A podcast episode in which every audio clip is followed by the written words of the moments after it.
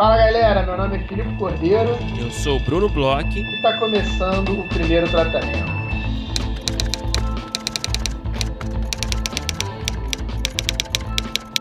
Fala, Brunão! Tudo bem?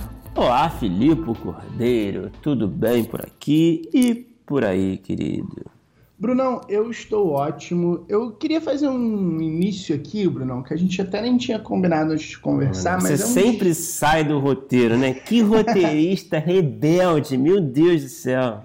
Eu tô trabalhando aqui, depois que a gente conversou com o Tomé, então, eu tô trabalhando aqui uma coisa de improviso, cara, É. pra gente ficar na ponta dos cascos, Brunão. É, tudo bem, vamos lá. Mas é, mas é uma coisa que a gente conversou há um tempão atrás e que eu acho que a gente acabou nunca fazendo oficialmente numa das cabeças. E hoje, especialmente aí na sua vizinhança, eu sei que tá um pouco de barulho de cães e bichos, etc. E aí eu acho que valia a pena a gente falar um pouco aqui que às vezes nos podcasts que a gente grava tem um pouco de barulho de bicho. A gente sempre tenta cortar nas, nas edições. Uhum. É, às vezes a- o editor vacila um pouco e aí a gente tem que brigar com o editor. Ok. Mas a gente às vezes tem aí um vazamento do Mika, do Rufus, do Mick e do Bowie, que são É. os bichos do primeiro tratamento. né? É. Não, é a nossa equipe, né? Querendo ou não, né? São eles que estão aqui com a gente nesse, nesse período de gravação. São os que estão sempre presentes, né? É, além de nós dois, a gente pode contar que eles sempre estão presentes nas gravações. E são né? quatro ícones, engraçado, né? A gente, a gente bateu ali o, o conceito, né? São quatro nomes, né? Que são ícones aí do pop, né? E é engraçado que fala um pouco sobre a forma como cada um vê a- a- o mundo e a música, né? Você tem quatro ícones indies, né? Você tem assim, uma Indie, coisa você meio diria? hipster. Poxa, você não diria? O que dos quatro? Pô, Mika e Rufus, Ah, não, não sim. são... va- Vamos lá, comparar David Bowie e Mick Jagger. Não, mas o Bowie, pô, eu sou, enfim, você sabe que eu sou, se bobear mais fã do Bowie do que você, pô. Não, tudo- mas, mas É, é. não sei. Não eu não tive a- discutindo idolatria. Não, claro, mas é porque eu não tive. Aqui a gente tem que ser democrático aqui, né? Então é pelo Ah. voto. Porque eu chamaria todos os meus animais de Bowie, se pudesse. Mas é claro, são, o Rufus e o Mika são referências de um, de um pop mais assim, né? Sei lá, alternativo. Hipster. Não, Hipster. acho que não, acho que não chega a ser hipster, não, cara. O Mika é um pop, um pop dance, assim, né? Isso aqui é um, sei lá, um pouco mais.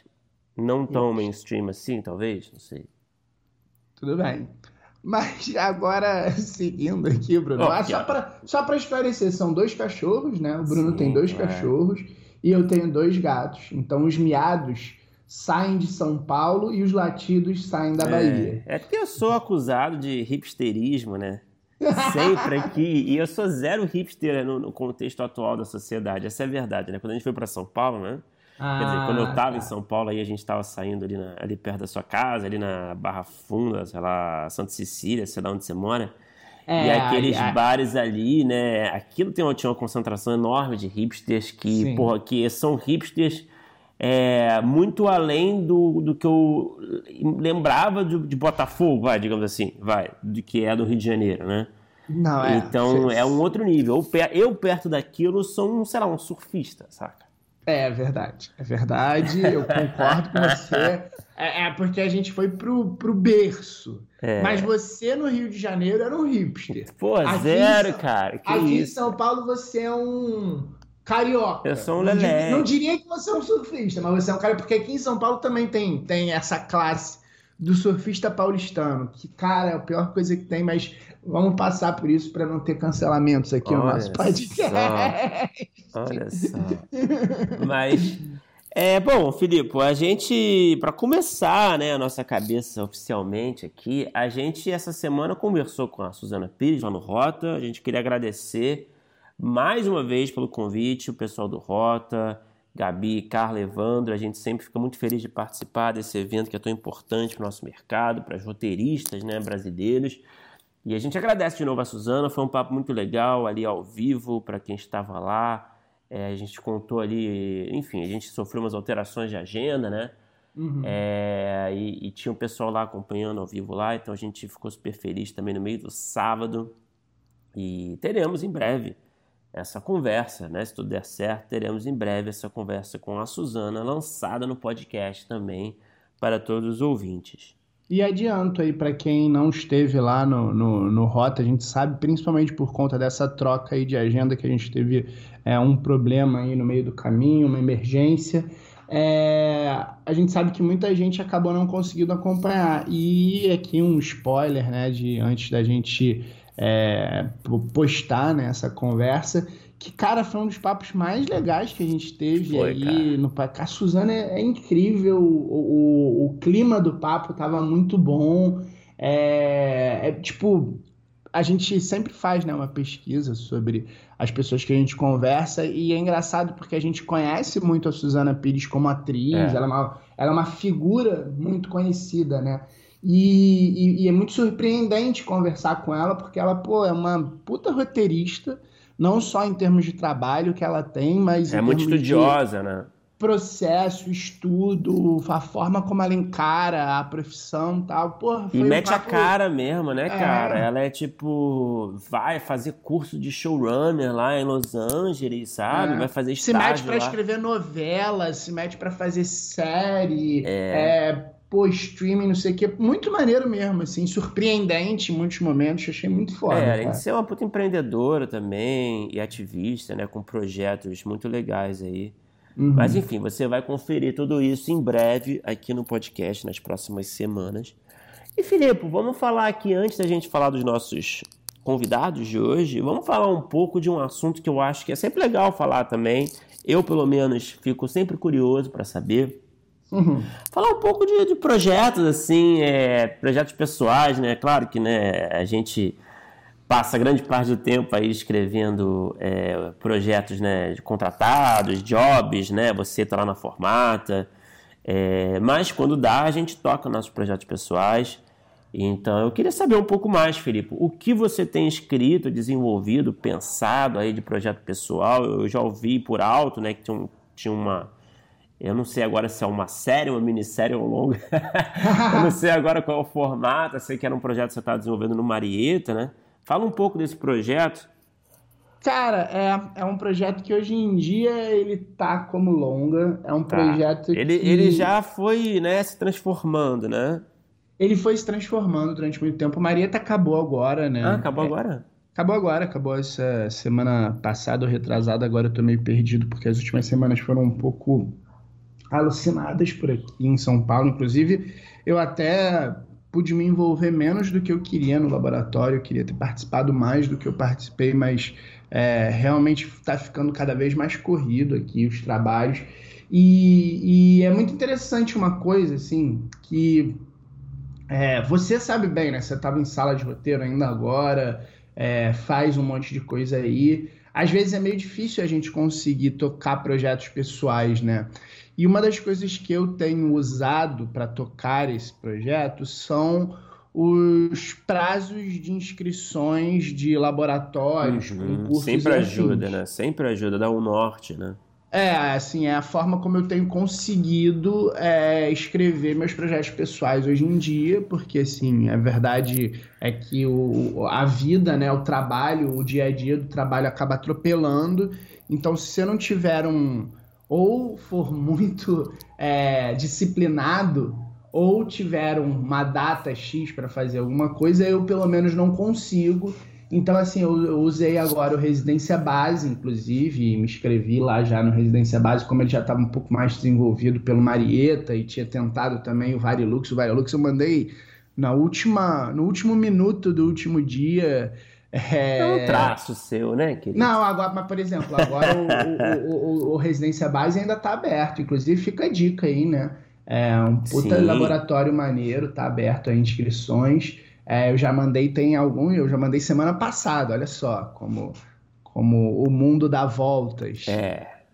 E aí, cara, é um projeto que. E, e, aí você sabe, né? Eu sou um cara que, é, que gosto também de, de dar uma estudada para escrever, assim. Eu acabo indo e voltando nessa coisa de, de dar uma lida em algumas coisas. E é um projeto que eu, que eu tô meio que mergulhado hoje em dia num, numa espécie de gênero que é mais literário, que é o da autoficção. Tá ligado em autoficção, Brunão? Uh, não sei, eu deduzo que talvez fazer uma ficção a partir de uma, de uma vivência pessoal, não? Não, então, a autoficção é uma coisa que eu tenho dado uma estudada, tá?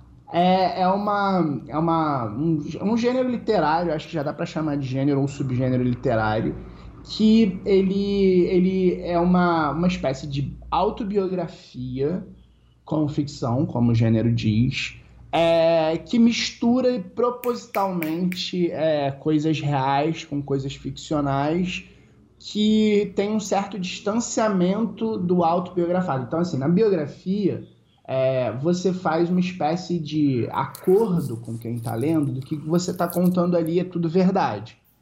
É, mesmo que você uhum. minta, né? Tem, sei lá, autobiografia claro. do Lance Armstrong. de liberdade, né? Antes de descobrirem que ele se dopava, que ele dizia que não se dopava. Tá. Mas não dá para considerar isso uma autoficção, porque na verdade ele está fingindo que está contando a verdade okay. ali.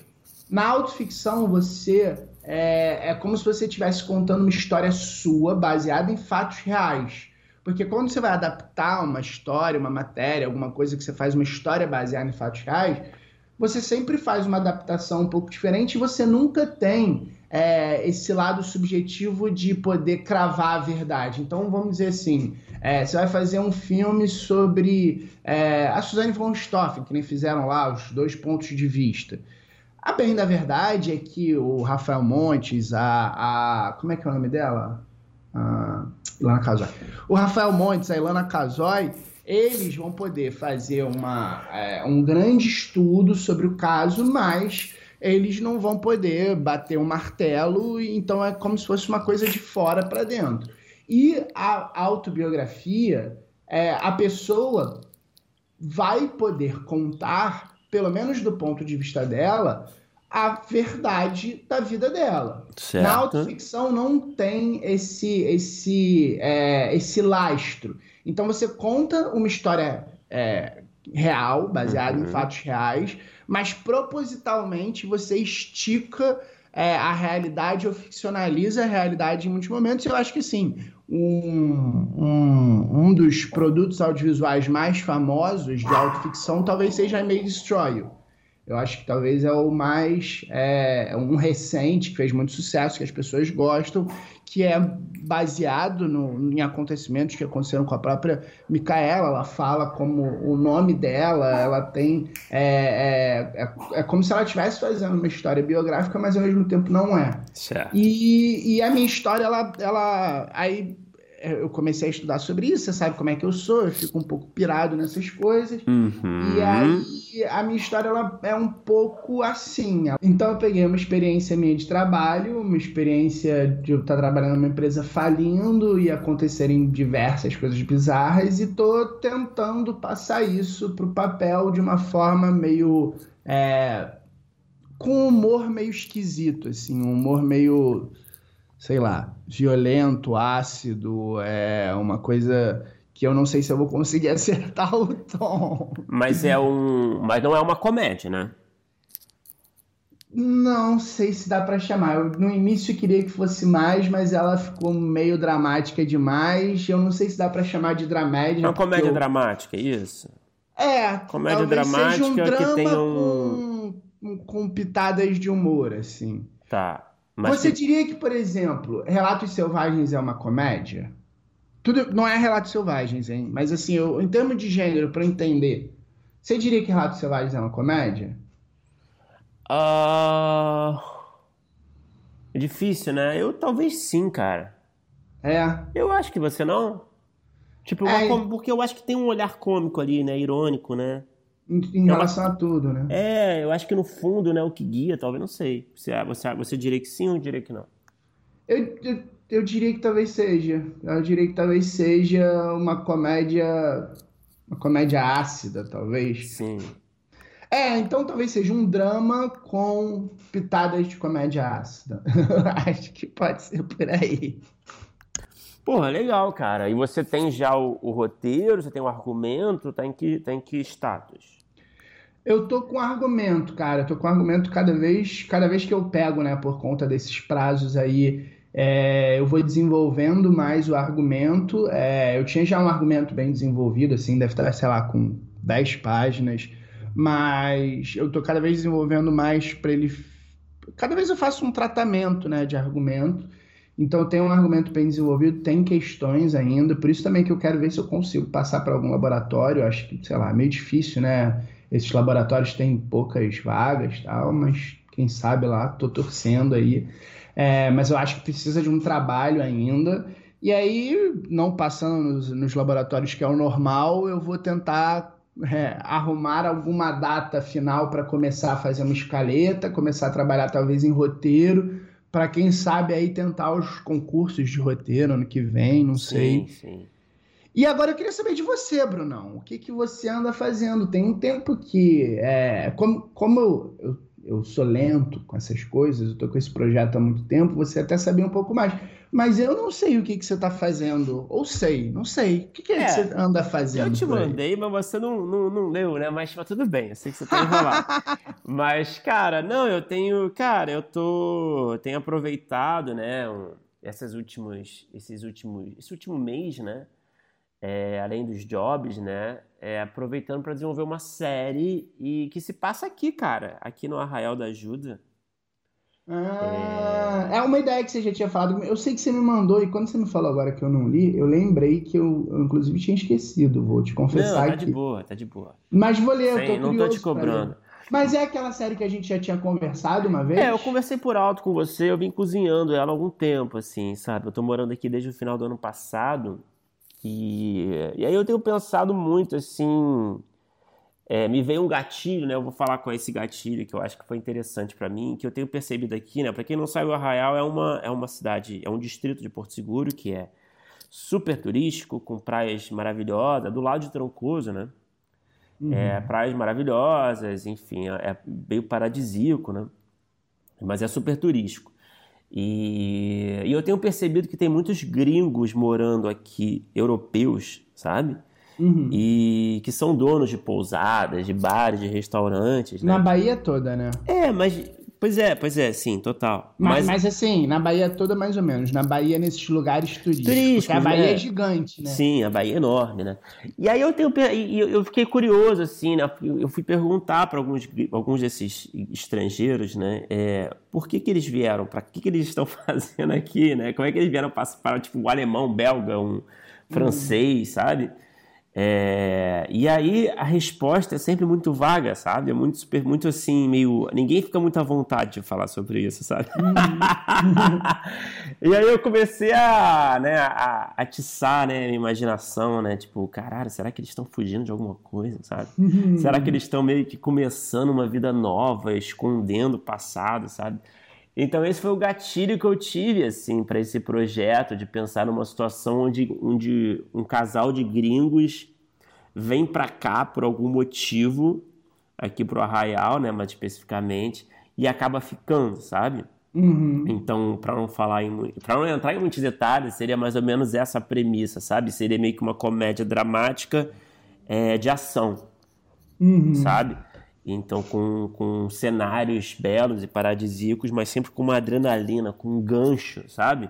Uhum. É, em cada episódio, uma investigação policial, mas ao mesmo tempo com, com um choque cultural que, que proporciona ali um, um, uma comédia, sabe? De costumes. É, enfim, mais ou menos falando por alto. Mas aí, é, o ponto de vista é da investigação ou o ponto de vista é o do casal? É, você, é, é o suspense ele está em descobrir o que, que essa, essas pessoas estão fazendo ou a gente já sabe o suspense e essas pessoas, é, apesar desses segredos que elas têm, tentando esconder, sobreviver aí? Como é que é isso? É, olha só, pergunta, pergunta, hein? Top, hein? Pergunta boa. Não é... sei se você vai poder responder muito, mas eu levanto aqui. Não, a ideia é que seja. É, os, os, protagonistas, isso é bem claro, né? São um casal de, de alemães, no caso, né? Uhum. É, mas enfim, eu também não quero entrar em muitos detalhes. Mas, mas a ideia é que seja, né? Eles sejam os protagonistas, então a gente tenha sempre uma trama é, que acompanhe né, a jornada dos dois, né, as tramas serializadas dos dois, e que tenha também uma trama policial paralela que vai se desenrolando ao longo de cada temporada. Uhum. Que, que, claro, que diz a respeito do que eles fizeram aqui, né? Uhum. É, mas é isso, eu acho que sem entrar em mais detalhes, eu acho que fica. A gente vai acabar se aprofundando demais na história. Mas enfim, é isso, assim, é uma. Eu, eu tenho curtido pensar nesse projeto, sabe? Que é um projeto que, porra, eu não sei se tem muita coisa parecida no momento, sabe? Uhum. É, e, é um... e, principalmente aqui, né? É, é engraçado isso, porque é, eu acho que tem um, um, um, subgênero, né? Nesse lugar do tipo assim. É, pessoa estranha chega na cidade. Isso é uma. É um clássico de contação Sim. de história. E aqui no Brasil a gente tem é, essa figura do gringo que vem para cá. Na Bahia tem muito, mas no Rio de Janeiro também tem essa coisa de cidade litorânea, de país subdesenvolvido. E, e, e, é uma história que não é tão explorada aqui. Acho é, que, porra, é um puta recorte maneiro. É um puta recorte que acho que as pessoas se identificam. Todo mundo conhece o, o dono de um, de um bar que foi quando teve no litoral, que é argentino, que é, é. alemão, que é dinamarquês, sabe qual é? Sim. E, e, ninguém sabe a história dessa galera, né? É, não, total, cara. Essa, essa é a ideia, cara. É explorar esse tipo de personagem e, e, fazer um recorte local aqui, sabe? Eu acho que eu, tô, eu, eu, eu, consigo falar com muita propriedade, assim, vivendo aqui desse quadrado aqui onde eu estou, sabe? Uhum. Eu acho que é muito interessante, assim. também tem, né, aqueles, né, aqueles elementos culturais da Bahia, mas tem uma coisa muito particular daqui, né, que é essa coisa turística, praiana, sabe? De pousada, de... É, dessa rotina aqui desse distrito, sabe? Então... Cara, eu sabia que ia sair alguma história daí quando você foi pra Bahia, cara. É, cara, tô tentando tirar alguma coisa boa dessa, dessa experiência. Não, eu tô gostando, cara, mas assim, criativamente, né? Uhum. Eu acho que é sempre legal tirar algo proveitoso, sabe?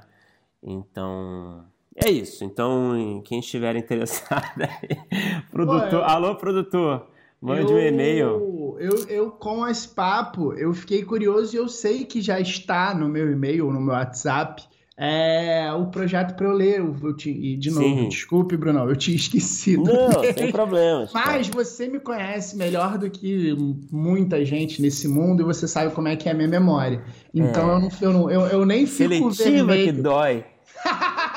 Filha da mãe.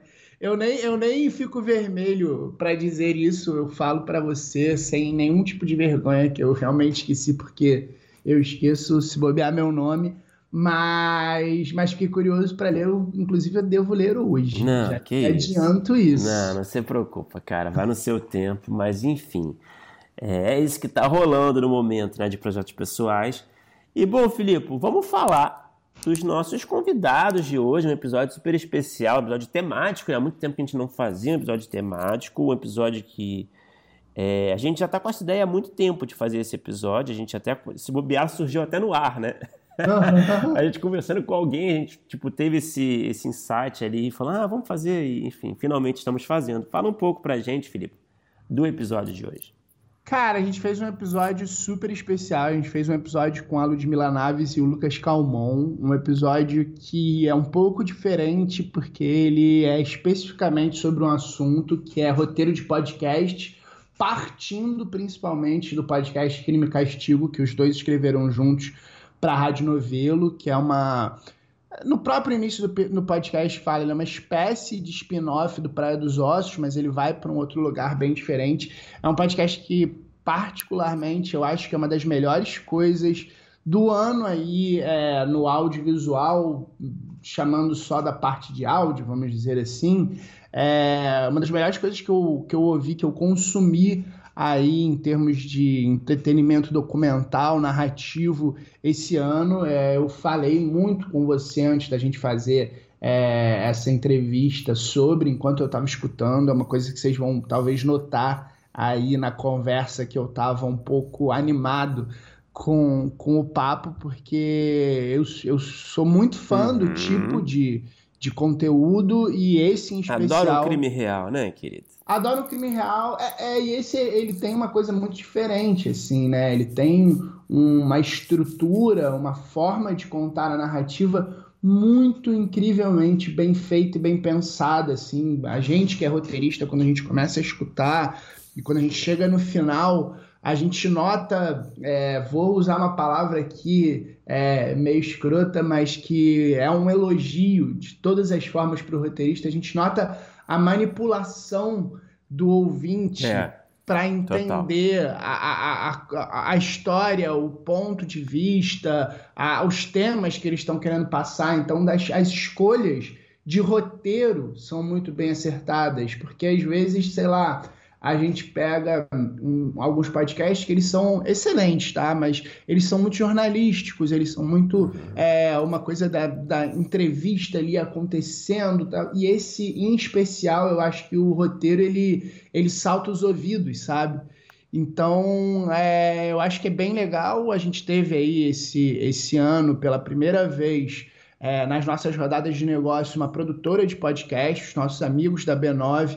Eu acho que é, um, é uma coisa que está. Finalmente chegou aí o ano do podcast. É. E eu acho que além dos MesaCast, que são uma coisa que todo mundo tem, está fazendo e que talvez já esteja um pouco saturado, uma das coisas que eu acho mais legais nesse lugar do podcast são esses podcasts documentais bem narrativos e esse, sem dúvida, é um dos melhores ou o melhor que a gente tem aí para escutar. Eu fiquei muito contente da gente ter feito essa entrevista, Brunão. Então, bora escutar.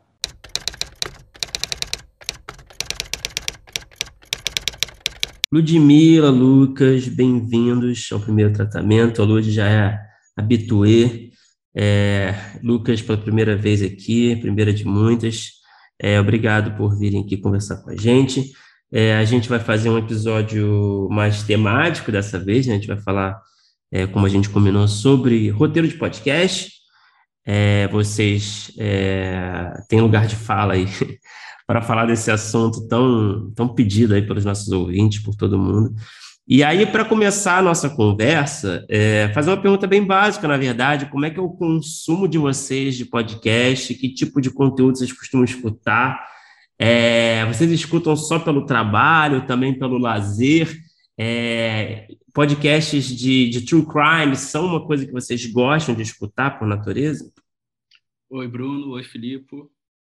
É um prazer estar aqui sobre podcasts. Eu escuto podcast, acho que de, mais desses de mesa já tem um tempo. Acho que Nerdcast, quando começou, era algo que eu, que eu escutava, venho escutando pontualmente, tenho, tenho simpatia, e acho que, como muita gente, com a pandemia, acho que veio um boom, tanto de produção quanto de consumo. Então, acho que que eu posso falar hoje, assim, acho que do, dos jornalísticos diversos, assim, desde aqueles do, dos grandes portais, volta e meia, quando o assunto é interessante, acho que escuto, sim. O Praia dos Ossos foi uma descoberta, descoberta não, né? foi, um, uma, foi um grande, a gente conhece, eu conheço os roteiristas, o Aurélio Aragão e o Rafael Espínola, então já estava no radar que ia sair esse podcast, foi um foi uma surpresa muito boa, acho que foi também meu primeiro contato com a novelo, e acho que desde então começou a ter tanta produção que eu nem sei dizer exatamente quais que eu sou que vão chegando. O Altamira eu comecei recentemente também. E acho que Medo e Delírio também foi é um hábito mais recente. Bom demais, né? E eu acho que é o gera ansiedade e controla a ansiedade na mesma dose. É no Medo e Delírio, no último episódio, eu tomei uma bronca, porque eu tô me informando de política só pelo Medo e Delírio, e aí ele falou, se você tá fazendo isso, tá errado! Oi, gente! Obrigada por receber a gente aqui de novo. Legal falar com vocês, Bruno, Felipe, obrigado pelo convite. É, eu, de podcast, eu ouço também. Tem momentos que eu ouço mais, acho que realmente na pandemia acabei eu consumindo mais. Ao contrário do que a maior parte das pessoas, eu não tenho costume de ouvir podcast de variedades, de, de entrevista, de talk show. Eu ainda não, talvez tenha ouvido alguma coisa, mas nunca é, fui assídua consumidora. Eu comecei o que é um, um privilégio óbvio, eu comecei ouvindo podcasts gringos, né, americanos. Um, o, o, o boom, acho que é, mundial foi o, o, o Serial, né?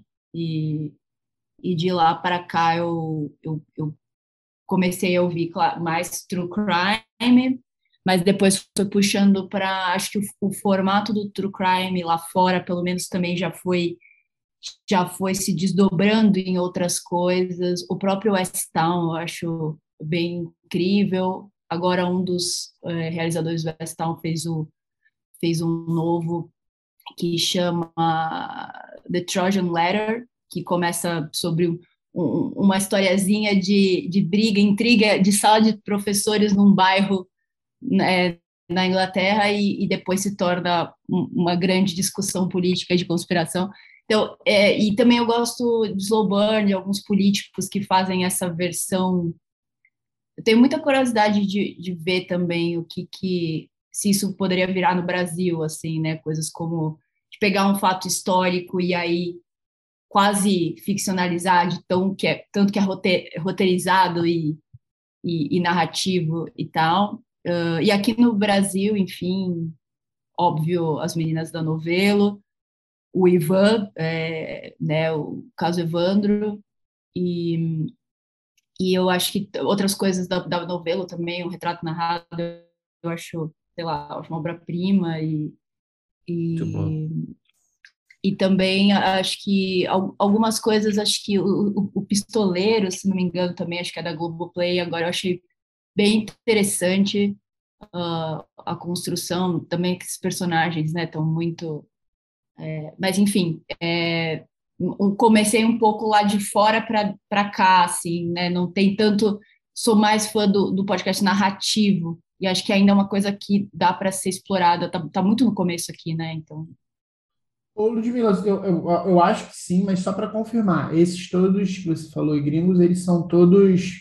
É, não sei nem se seria o termo correto, mas eles são todos documentais, eles partem de histórias reais. Uhum. Não tem nenhuma que é ficção, né? Não, é... não tem. O Homecoming, que eu tenho curiosidade, eu tô para ouvir, que é o que um dos primeiros que foi transformado em série, né? É, uhum. ficção e tal, mas eu é, não ouvi ainda nada de ficção que tenha me pegado, assim, comecei, mas acabei não engajando, sabe? É, o, o, o Homecoming... Mas uma falha, vou, vou corrigir essa o, falha. O Homecoming, eu escutei o primeiro episódio e teve aquele mix de... É super interessante, mas o fato de já ter assistido a série me deu aquela, aquela é. travada. Também é um, é um projeto de, ainda de seguir o, o restante, o retrato narrado foi uma ótima lembrança, foi o, um dos vícios que esse era esperava ansioso toda semana e, e eu também eu acho que tem esse além desse formato que a Lud falou que acho que é até interessante depois é, a gente falar mais teve teve o Radiolab também e o Invisibilia que foram dois referências que a, gente, que a Lud trouxe até para o próprio é, Crime Castigo e mas também essa outra parte que eu acho que está começando a ser produzida. Eu acho que talvez a gente até seja um exemplo de pessoas que ainda não se debruçaram, mas eu acho que é um como proposta muito interessante que são os, os podcasts de ficção que assim de cabeça teve adaptação agora do Batman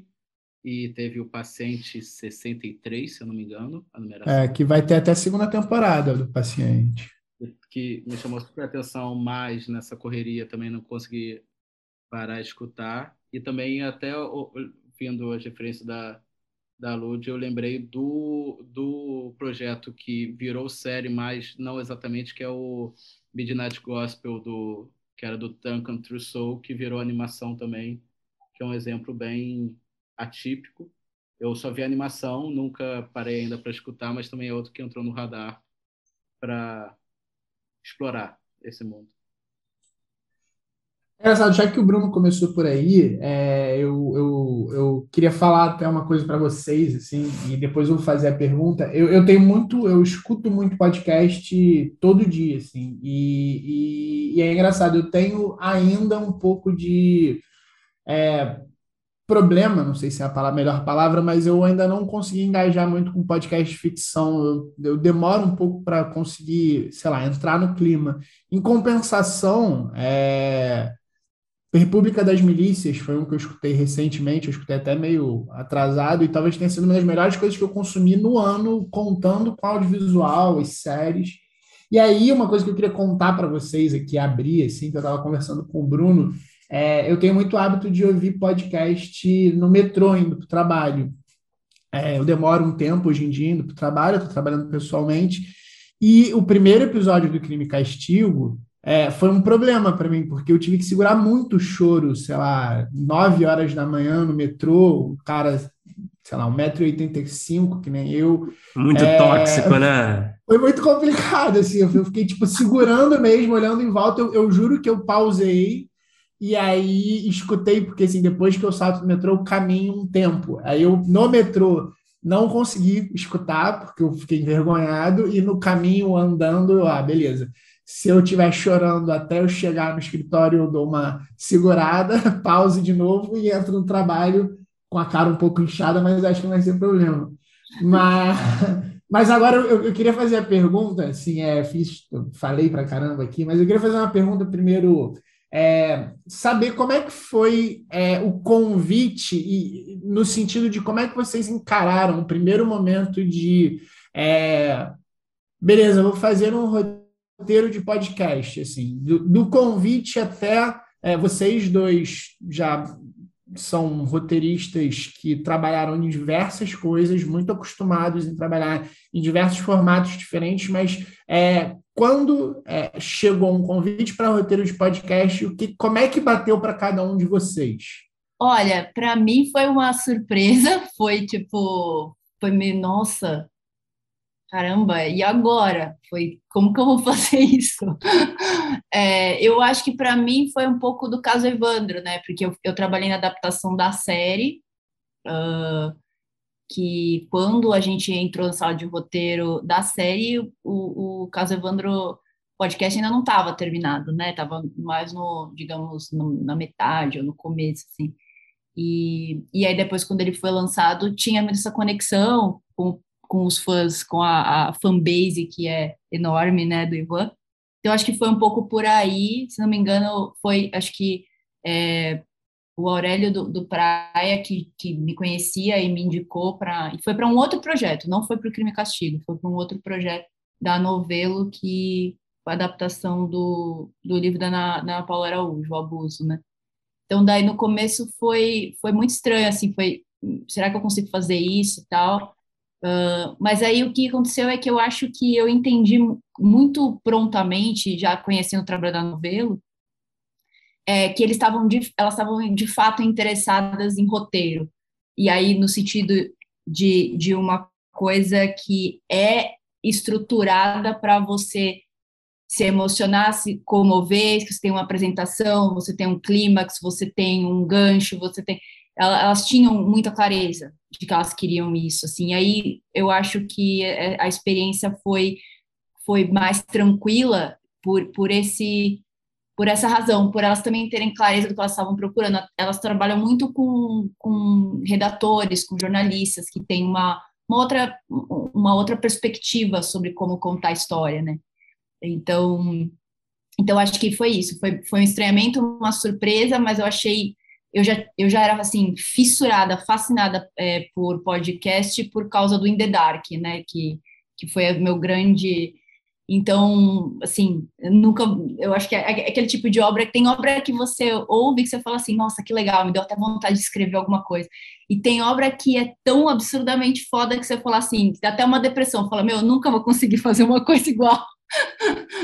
E foi um pouco isso que aconteceu comigo. Daí foi, assim, de quando veio do podcast, eu fiquei muito animada em pensar, meu Deus, como é que a gente faz uma coisa legal e tal. E aí eu acho que foi essa surpresa e estranhamento deu uma diluída, porque a novela sabia muito bem o que eles queriam, o que eles estavam fazendo e por que decidiram ir procurar roteiristas que, é, de ficção que vinham do audiovisual, que estavam pensando personagem, estrutura narrativa, toda todo aquele nosso beabá do roteiro, né? E da minha parte, eu acho que foi tem muitas semelhanças, só que eu acho que com uma a grande facilidade de é, tinha já a Lud caminhado por esse por esse esse trajeto e apontou todo o caminho das pedras. Foi acho que foi fundamental para adaptação rápida. Foi a meu ver chamou a Lud e a Lud me indicou e foi também assim eu tinha flertado no começo da pandemia quando deu aquele o, o lockdown geral e aí eu estava em transição de projetos fiquei com tempo livre até fiquei namorando uma ideia será que eu pego algum projeto na gaveta de ficção e tento trabalhar com podcast era uma coisa que já estava de certa forma na minha cabeça como experimentação para podcast e ficção, mas de fato, assim, não, nem o projeto pessoal prosseguiu, nem surgiram outros convites, até que eu tinha trabalhado com a Lud em 2021, se não me engano, já no projeto ficção, a gente tinha já feito essa parceria, e aí surgiu esse convite, e foi também essa primeira primeiro choque, sabemos fazer isso, mas acho que como a Lud disse, já estava muito afinado o que a novela queria e a Lud, como parceira, sabia ainda mais é, como se comunicar com o roteirista nesse sentido. Acho que já tinha uma, uma já estava muito evoluído o processo, eu acho. Então foi muito fluido entrar entender mais ou menos as os mecanismos do do podcast. Eu acho que assim, isso é inclusive o, como é escrever um roteiro de podcast com a novelo, que eu acho que assim, e aí eu acho que entra na questão toda que é qual, como se escreve, qual a formatação de podcast, que eu acho que, como acho que a Lud até falou em off ou em algum momento que a gente não tem, não existe nenhuma bibliografia específica, podcast tem que ser assim, nesse tipo de formato, etc e tal. Eu acho que foi uma adaptação rápida, foi um susto inicial, será que dá? Mas logo deu para ver que sim, que o papo estava muito azeitado. Meu com a Lud e a gente com a Novelo. Ah, legal. E, e, em relação à pesquisa, né? Eu fiquei ouvindo, estava ouvindo o Crime Castigo, e no, nos créditos, no final, a gente escuta, né, que tem, é, além de vocês no roteiro, também tem é, uma equipe de pesquisa, né? E, e, a gente sabe, né, que em projetos geralmente de não ficção, documentários, né, no caso, é, o roteirista acaba, a pesquisa acaba fazendo parte muito do, do, do processo, né? É uma etapa muito importante ali para o roteirista também. Eu queria saber quanto que vocês se envolveram nessa parte de pesquisa. Pergunta bem básica, na verdade para esse tipo de projeto, é, vocês se envolveram de fato? Vocês já receberam uma pesquisa ali de personagens, dessa temática? Enfim, queria que vocês falassem um pouco dessa relação de vocês nesse processo é, quanto à pesquisa. É, eu acho que não dá para falar é, de novo no geral, né? É, cada cada projeto tem sua demanda. Geral, geralmente, você já tem uma, ou o ideal seria que você já tivesse uma pesquisa quando você começa com a equipe de roteiro, né? E aí, tanto que o primeiro mês é praticamente a gente lendo pesquisa e ouvindo material, né? É, eu diria, no mínimo. Assim. Uhum. O que acontece é que às vezes não dá, às vezes a, a pesquisa está em andamento ainda, é, não, não, não é a gente, né? Não, nem dá para ser. A quantidade de trabalho de um roteirista, acumular essas funções não é legal, assim, né? É, tipo, o desenvolvimento tem que ser pensado para ter uma equipe que é, de pesquisa, e, é, às vezes uma, uma é, galera jornalista mesmo, que é diferente de pesquisador, e roteirista, são, são, são coisas diferentes. Um, no, no, nosso caso, no, no Crime Castigo especificamente, a gente tinha menos pesquisa do ponto de vista de histórica ou, é, ou até, sei lá, com matemática, a gente tinha primeiro os, os materiais, os áudios, né? quando, quando eu falo que, que as meninas sabiam muito bem o que elas queriam, o que eu quero dizer, elas sabiam o que, por que contratar um roteirista, por que ter alguém com essa função de pensar história e pensar personagem. Por outro lado, elas tinham várias entrevistas com muitas pessoas. Elas não tinham, elas não sabiam o que elas queriam do podcast em si. Né? Ô, Ludmila, eu posso te fazer uma perguntinha, só um parênteses nisso que você falou claro. agora? É, é, essa, esses áudios eram das entrevistas que foram ao ar ou eram espécies de pré-entrevistas? Não, quase tudo já era entrevistas delas, delas tá. do ar que foram ao ar. Tinha poucas, poucas coisas que foram, talvez, de alguns personagens que foram pedidos depois. Acho que o episódio 5 teve mais disso, porque foi uma estrutura que surgiu a partir de um e-mail de uma é, ouvinte, e daí gerou. A gente precisa de um contraponto de vista, e daí a gente foi atrás para ouvir um pouco mais. Mas, no geral, já, já eram várias entrevistas. Tinha muito material, muito material, muito mais personagens, assim, sei lá, cinco vezes mais. Era, era, é, era, e materiais interessantes, e tinham também um outro segmento que era de especialistas, né? de pessoas que estudam, de, de, dos mediadores, dos juízes, dos advogados, enfim. Então, tinha, então, assim, esse primeiro momento, o Lucas vai poder falar melhor, a gente, a gente mergulhou nisso, mas, mas só para entender, acho que a pesquisa não é roteiro, né? É, é, o ideal é que a gente tenha, que quando a gente chega no, chegue no projeto, já existe uma pesquisa avançada, a gente possa entrar em contato com essa pesquisa, e daí a gente tem esse primeiro, uh, digamos assim, esse primeiro momento, primeira fase, que é colocar arco, né, definir a estrutura geral da coisa, e aí a gente tem uma interlocução com o pesquisador, né, o pesquisador faz, faz ele, ele chega antes da gente, mas pega um pouquinho, cruza com a gente um pouco, para quando a gente precise é, de um retorno, de mais uma coisa está faltando, a gente fale. Mas no, no caso do crime e castigo, é, foi, foi isso. Assim, o Lucas pode até falar melhor. É, até o. Assim, a gente até deu um passadão assim para relembrar como é que foi o cronograma, um pouco antes da, da entrevista aqui. É, o, quando eu entrei, a Lud chegou um pouquinho antes, já tinha trocado já uma ideia com, com, a, com a. Até para a gente nomear Branca, Flora e Paula elas, ela, elas, eu acho que, assim, o primeiro contato foi, tinham cerca de 30 entrevistas que duravam entre 45 a 2 horas, que eram entrevistas e, em geral, até um adendo, que eu acho que talvez tenha até o, o resultado do, do, dos quase choro do Filipe, mas eram entrevistas super pesadas, eram entrevistas que tocavam assuntos muito delicados e tinha de tudo que era jeito. Vários personagens acabaram não podendo entrar por não se encaixar na narrativa.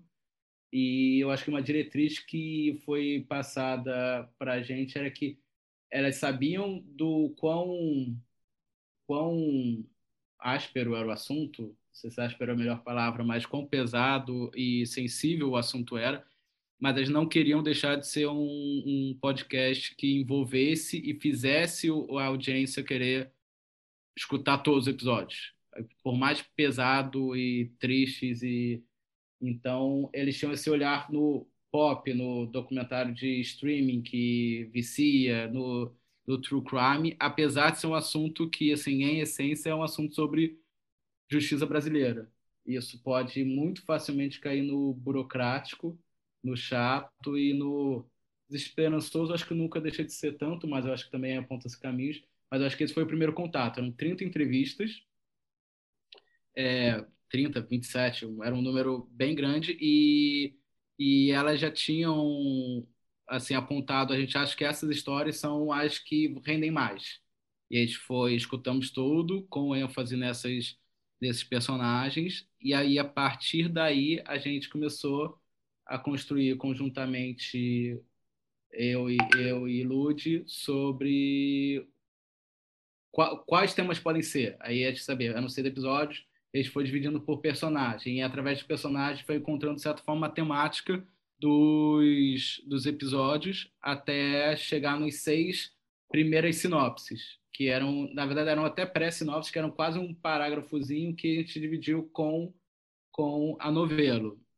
E, e a primeira reação da novela foi muito propositiva. Eles gostaram muito já do encaminhamento E eu acho que nesse, eu acho que o, boa parte assim do sucesso da parceria é que a gente conseguiu numa escuta de ambos os lados, acho que tentar alcançar esse essa missão difícil que é, são histórias pesadas que tem muita informação que pode soar burocrática e como engajar e parecer também uma série contínua, porque ela tem um quê de procedural na sua questão temática, mas ela ainda está fazendo um grande panorama que seria a justiça no Brasil. E eu, eu gostei do final da sua resposta, porque eu queria fazer uma pergunta é, sobre estrutura, assim, porque eu acho que é, o, o, crime castigo, quando eu escutei, é, uma das coisas que assim, me, me, me pulou os ouvidos, sei lá, é a questão da estrutura que eu achei muito diferente do que, sei lá, eu estou pelo menos acostumado a ouvir, e eu queria até saber de vocês, se vocês,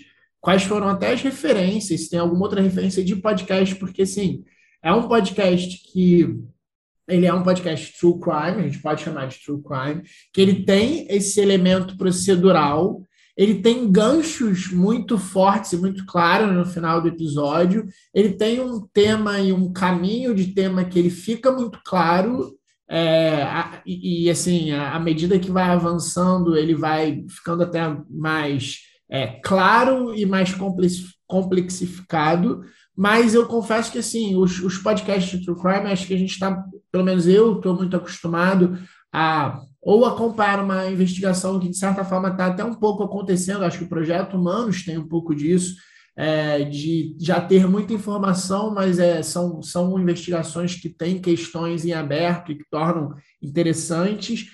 É, ou então uma investigação um pouco mais fechada, mas a gente, a, a gente meio que reacompanha é, um caminho de investigação, e aí às vezes é muito ligado é, não só a história, mas quem está apresentando. Muitas vezes a gente tem essa coisa de um narrador que fala muito de dentro do episódio, e eu achei o Crime e Castigo assim, brilhante da forma como é, os episódios eram até divididos e, e histórias paralelas e o, essa questão do procedural de, ah, primeiro, eu acho que vocês começam com uma porrada na boca do estômago, de verdade, assim, aquele primeiro episódio, eu acho que talvez vocês tenham pensado até para chocar um pouco.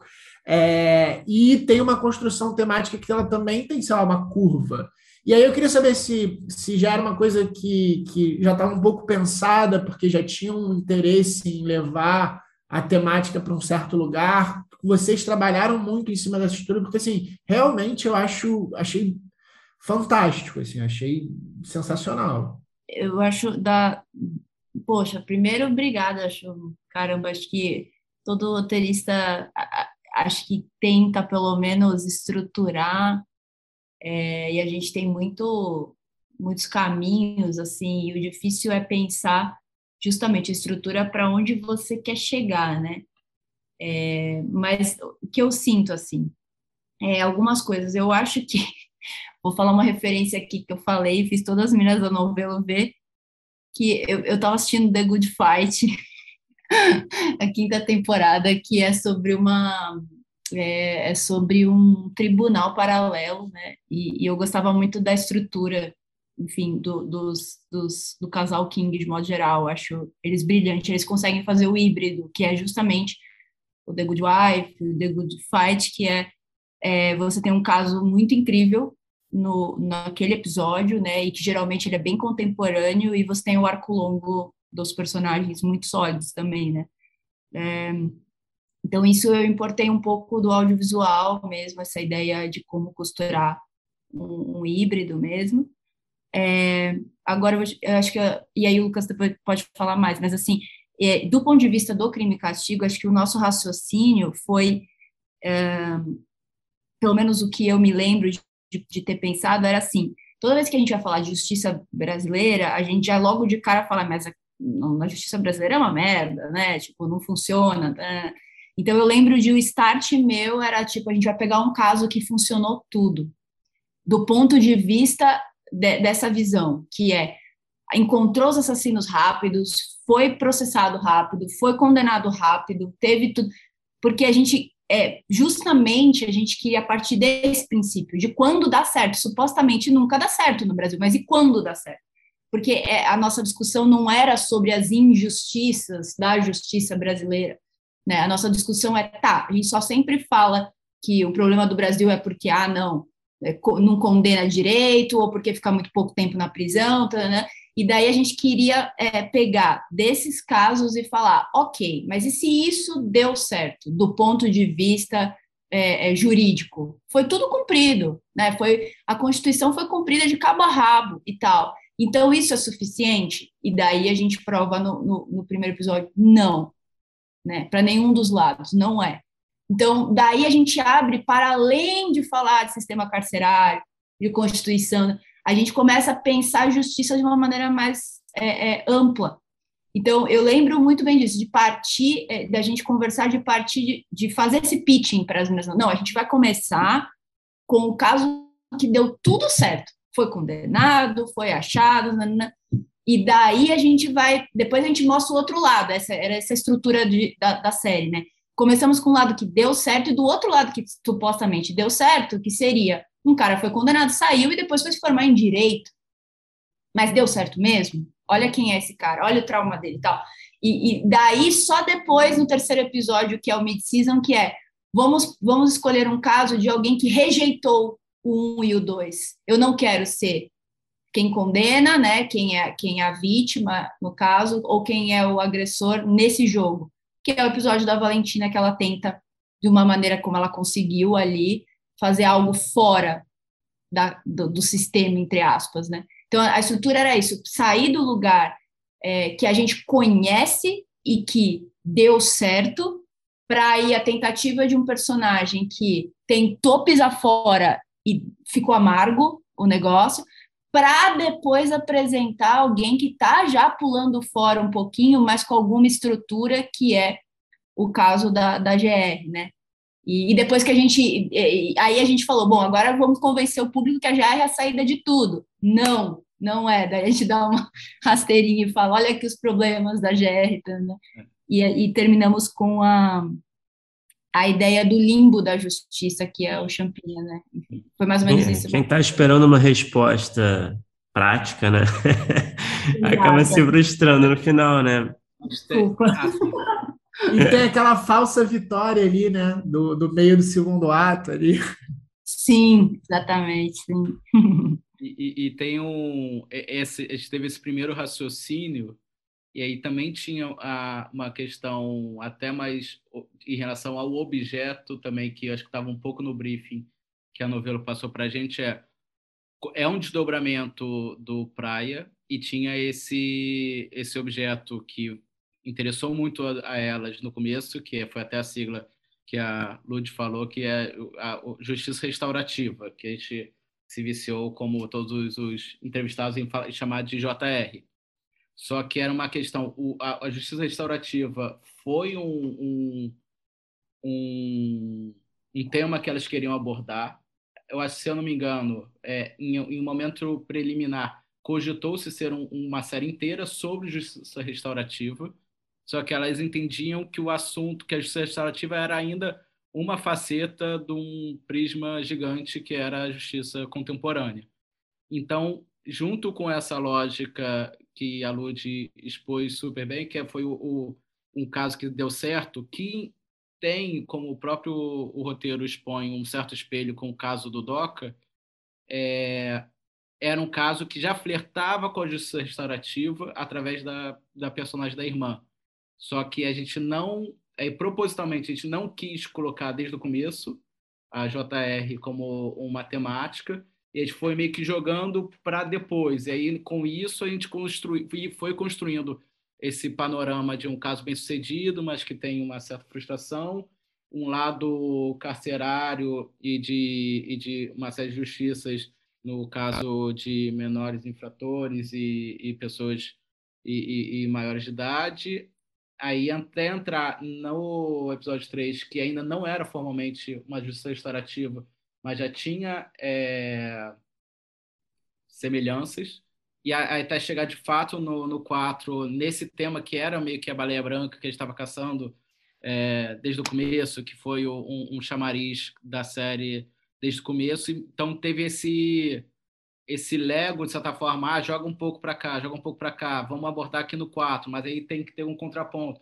Então, de certa forma, também ajudou muito a gente a estruturar esse, esse, essa questão que o Praia dos Ossos levanta a questão da justiça restaurativa, inspira a novelo a se debruçar sobre o assunto, mas abre um, um mundo de informações e, e, e, questões. E aí isso também guiou a gente como estruturar esse, essa série que não era só sobre justiça restaurativa, mas a gente sabia que era um ponto importante da, do, do projeto. É, só, só complementando, teve, teve essa, essa coisa que a Flora fala, né, que realmente abriu a caixa de Pandora, elas foram atrás achando, ah, vamos saber um pouquinho mais disso, e de repente elas estavam com trocentas entrevistas com várias perspectivas, elas, meu Deus, eu sei menos do que eu...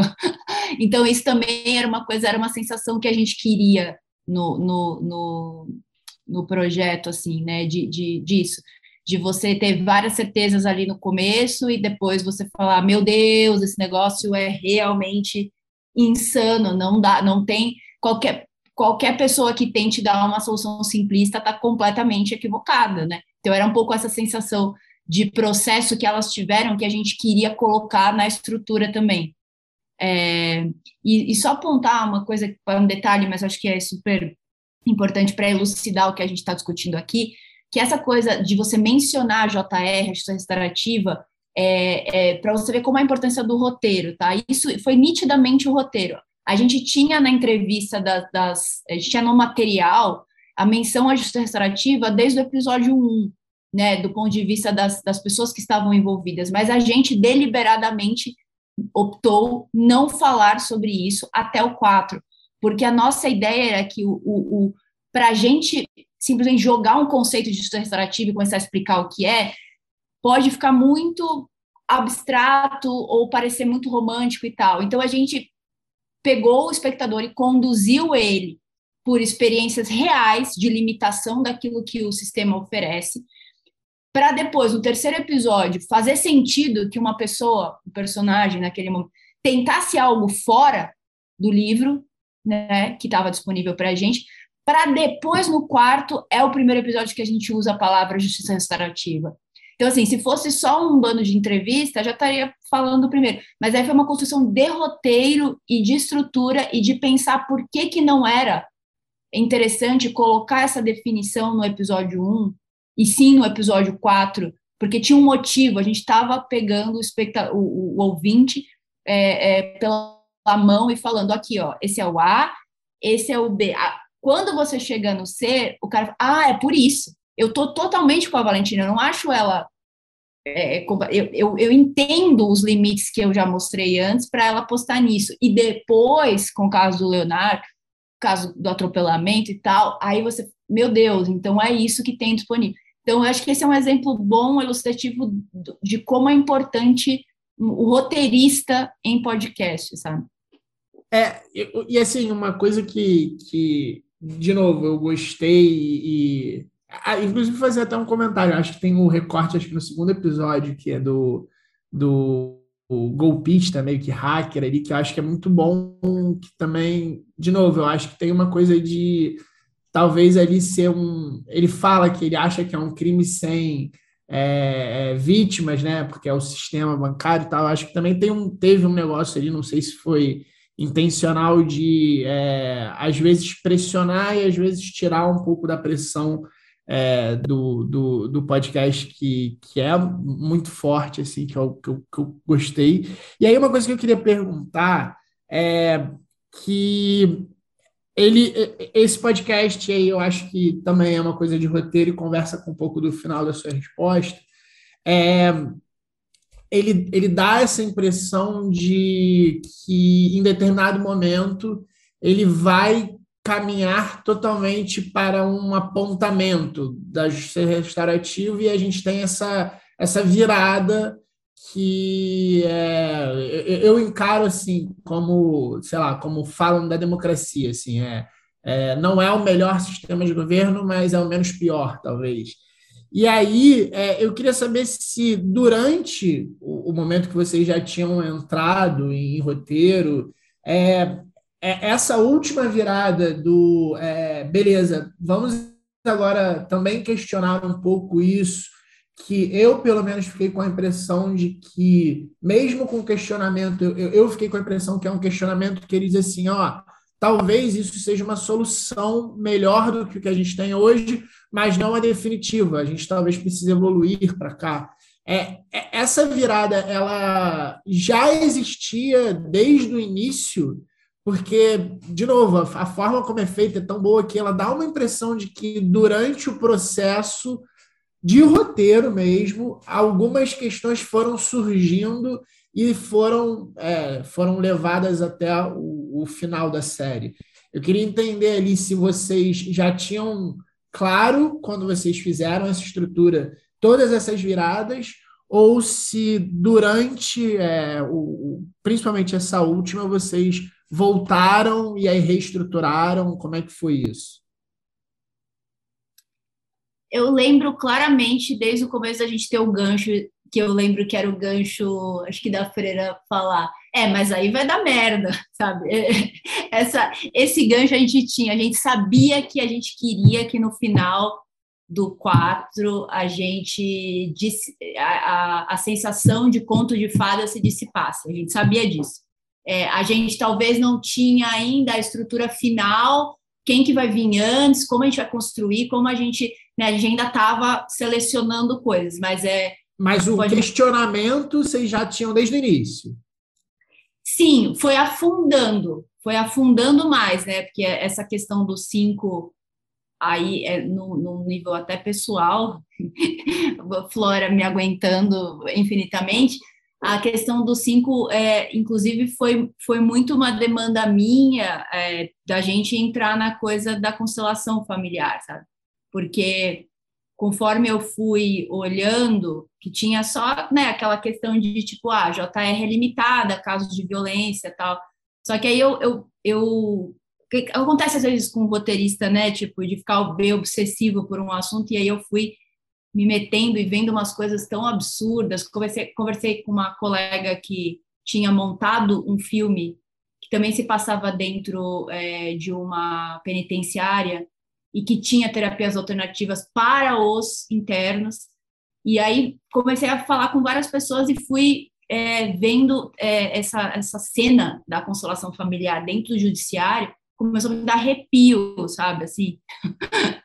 e, e, aí foi, foi ali, a gente teve uma conversa com ela sobre quanto a gente tinha que mergulhar nisso, porque aí teve o e-mail da, acho que é a Luciana, né, a ouvinte, que falou lá atrás, no Praia, ela mandou esse e-mail falando que a, a JR não era uma solução para o caso do, da Ângela tal, e criticando, inclusive, né, que a gente coloca o.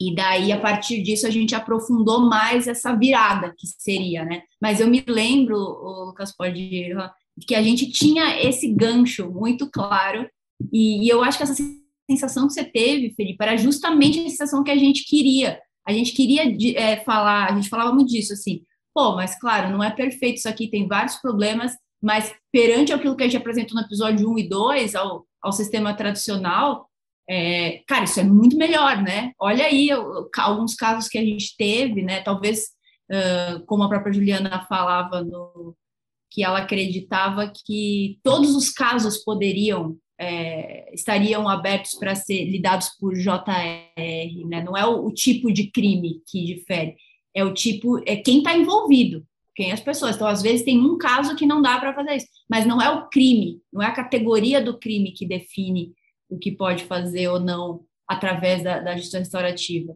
Mas, é, Lu, quiser complementar. É, eu acho que isso vinha também, o, o, o próprio bruto das entrevistas que a gente recebia já eram próprios os personagens falando de casos de sucesso e também casos frustra frustrantes.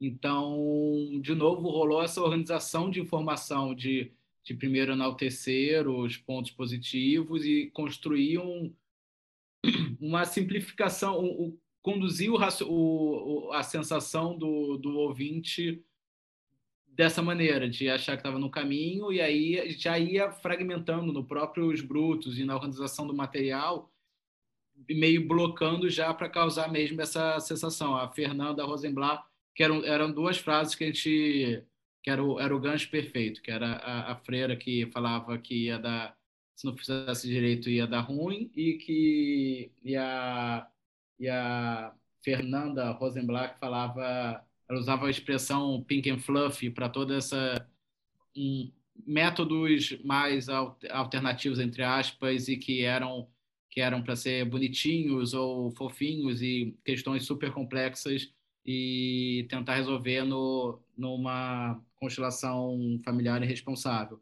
Então, acho que assim, a gente foi já organizando material para esse para esse essa quebra de expectativa e o e-mail também acho que foi um catalisador, um e-mail que tinha impactado, acho que e aí acho que isso também é com a, a, a, o pessoal da Novelo, a Branca, a Flora e a Paula, elas elas dividiam muito do processo do raciocínio delas com a gente. E eu acho que esse e-mail, por exemplo, eu acho que ele deve ter reverberado bastante, porque no, o, o Praia dos Ossos apontava como um caminho, como não um caminho definitivo nem nada, mas como uma possível luz no fim do túnel, e no próprio feedback recebeu um, um retorno que não era bem assim.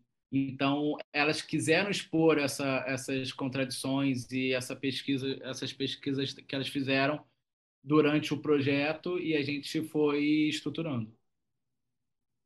E só para complementar que, claro, tinha as entrevistas que já estavam apontando que era frustração, que era sucesso, mas as mais interessantes era que as pessoas tinham como sucesso e eu e o Lucas olhavam e falavam assim: meu, mas isso é um terror, é um pesadelo. Como essa pessoa tá falando que isso é um sucesso?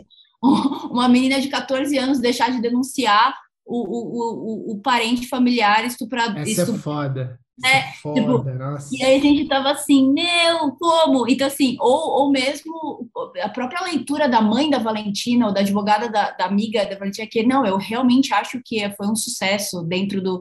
E a Valentina aparecendo lá e falando, não, eu acho que não. Então, assim, essas contradições entre aqueles personagens era muito interessante que a, que a mãe dela, a mãe dela achava de fato que foi a melhor coisa que ela pôde ter feito, e a própria Valentina estava, não, eu não sei, porque no fim ele não fez isso, ele não cumpriu, ele não terminou o curso, ele não, ele só deu dinheiro, ele já era rico mesmo, entendeu?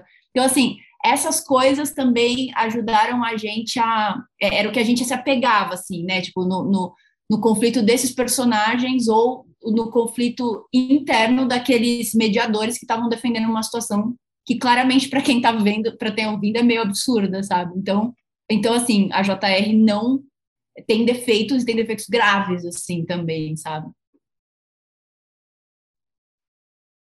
É, Lud, é, a gente está se encaminhando para o final do papo. Eu acho que é bom a gente, a gente aproveitar também para falar do, do caso Evandro, né? Que é um, um, caso muito específico aqui, que é um. Você participou da adaptação do caso Evandro, né? De podcast para a série Doc, é, que é um tipo de adaptação um tanto inusitada ainda, eu acho, aqui, né?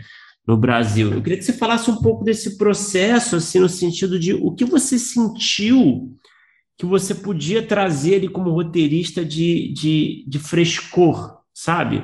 Para esse projeto é, de podcast para o audiovisual.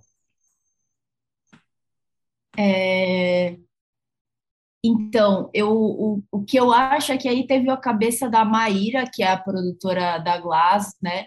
Isso eu tenho que reconhecer que ela, ela entendeu que uma pessoa de ficção seria imprescindível para essa adaptação, entendeu? Porque até então eu só tinha feito ficção. Então, é, eu, eu fui dentro da, da mesa de roteiro, eu fui essa pessoa que veio para falar, tipo, não, a gente vai contar uma historinha, a gente vai ter personagem, a gente vai ter conflito, a gente vai construir o cara como herói para depois desconstruir, sabe? É, porque a, a, mesa era bem diversa, tinha gente que tinha vindo de a reality policial, sabe? Esses que você fica acompanhando uhum. viatura. É, tinha gente que veio do DOC, tinha gente. Então, então eu acho que a Maíra ter pensado no meu nome, é, eu já tinha apresentado é, projetos de ficção investigativa para ela, por isso que ela sabia que. Mas tudo na, na, né, na, ficção, e meu currículo também era. Então, eu acho que foi esse é, a visão dela, e acho que contribuiu muito, assim, porque a gente teve o, o Ivan teve acho que três semanas com a gente e tal, e o Ivan é super jornalista, né, tipo hardcore, assim. Então, uma, uma coisa é que ele tinha muito essa esse cuidado com as informações de uma maneira jornalística, né? Falando é, assim, então você tem que dar o dado naquele momento exatamente assim. É, e o que ele não faz isso no caso Evandro não é porque ele quer, é porque como ele era fazia tudo sozinho, é, a coisa realmente a gente estava acompanhando ele investigando. Então tem algumas informações que ele omite no começo, mas não é porque ele estava estruturando o roteiro desse jeito. É porque ele ainda não chegou naquela parte e depois quando ele, ele, ele fica sabendo algo, ele conta para gente, né? Então é uhum. é quase uma investigação junto com ele. No, e aí, quando a gente chega à sala de roteiro, a gente vai falar: não, mas essa informação não pode estar aqui. Não, essa informação você tem que guardar para o terceiro, não para o primeiro. Você não pode contar tudo. E aí a gente começa um diálogo interessante, debates incríveis sobre, é, sobre justamente isso, sobre o que é roteiro, o que é narrativa. Você construiu uma história, você está mexendo com aquilo. Você não vai apresentar o dado, o personagem, o é, na ordem cronológica das coisas, porque você tem algum compromisso com é, é, um artigo científico, histórico, jornalista. Não, você está você tá, você tá construindo. É, realmente é outra mentalidade, né? É muito interessante isso, né? É outro tipo de mentalidade mesmo, né? É outro tipo, assim, é, é outra coisa. E, e, e, eu acho que foi desse de, o, o, sucesso da, da, da adaptação se, de, se deve a esse debate intenso que tinha pessoas na sala com perspectivas de como contar uma história é, diferente, né? E não tem, não tem, e cada um tem ali uma formação, tem um repertório, e, e aí saía aqueles paus maravilhosos que levam a história, né, para outro, outro lugar, assim. Eu acho que e eu tive essa experiência também com o podcast, que antes do Crime e Castigo, quando é, eu escrevi o Abuso, eu também estava trabalhando com, com a Clara, que tem uma formação mais é, jornal, de jornalismo e tal. E era a mesma coisa, assim, eu acho que, acho que essa visão, esse, essa complementação é muito interessante, que foi o que ocorreu no Crime e Castigo, porque eu e o Lu, a gente é roteirista tal, mas é, elas têm uma formação, né, é, de jornalismo, né, é, principalmente a, a, a, Paulinha, então é, era muito bom ver esse, essa troca, sabe? Era, era bem interessante ver tipo, como que a cabeça dela pensava para contar essa história, como a gente estava, e tinha uma. É, um movimento interessante, saía coisas é, legais, assim, do... E, e, é diferente, né, no caso, por exemplo, é, fazer essa adaptação, porque a gente já tinha acho que a mais importante não era nem os episódios que o Ivan já tinha lançado. Claro, era, é, ele já tinha lançado alguns, não tantos, quando a gente foi para a sala, mas era mais a, a, o tempo de pesquisa que ele tinha, né? Porque a, a verdade é que o, o, Ivan tinha um tempo de pesquisa muito grande, ele estava mexendo sozinho no, nos processos há muito tempo. Então, isso também ajudou, né? Geralmente a gente entra numa sala. O que está acontecendo é que depois do caso Evandro, a gente é chamado para a sala de true crime, mas assim, a pesquisa começou há dois meses, sabe? E daí é muito difícil, cara, a gente, principalmente true crime, a gente conseguir ter um olhar diferente do que já foi explorado na, na mídia sobre aquele crime, né, e tal. Se a pesquisa é muito curta, né, se não tem tempo para para mergulhar mesmo, né, não tem dinheiro, enfim, essas coisas. É, a gente está assim, caminhando mais para o final, mas eu, eu, na verdade, tinha uma lista enorme de perguntas, mas eu vou fazer só poucas, prometo.